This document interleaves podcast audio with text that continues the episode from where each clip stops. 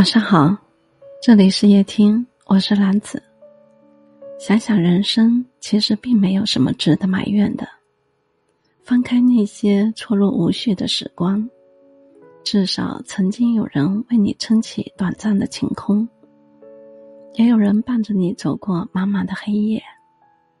回忆的屋顶总是充满了欢笑声，在失落的双眼里，也曾投下过快乐的影子。岁月中，我们不该追究孰对孰错，任何结果都是上天适逢其时的安排。